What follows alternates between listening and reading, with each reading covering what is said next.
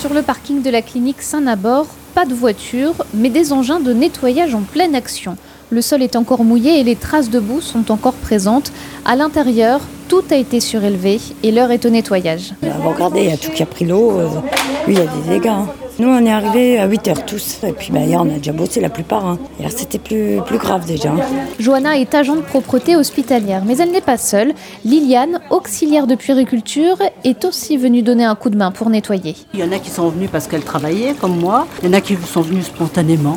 Voilà, je crois que tout le monde doit mettre un peu la main à la pâte. Et j'ai l'impression que l'ambiance, elle est quand même plutôt conviviale en fait. Ah oui, très conviviale, oui, oui très convivial. Mais après, il y a du travail, c'est un peu euh, désolant. Pas de repos non plus pour les médecins qui mettent aussi la main à la pâte, comme le docteur Munch, anesthésiste. C'est notre outil de travail, euh, on ne va pas rester là les, bras croisés. On a besoin de ça pour vivre, il faut que ça tourne de nouveau le plus rapidement possible.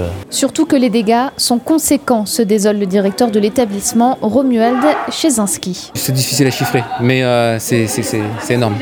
Visuellement, on voit pas trop parce qu'on a déjà bien nettoyé tout. On a l'impression que presque rien passé quasiment quand on regarde aujourd'hui. Mais euh, au niveau technique, tout, tout, tout est HS. Donc il faut que je vais repartir sur du mobile, le temps de, de tout reconstruire euh, de A à Z, tout ce qui est technique. S'il reste encore beaucoup d'heures de nettoyage pour le personnel de l'hôpital, les consultations devraient pouvoir reprendre ce mercredi.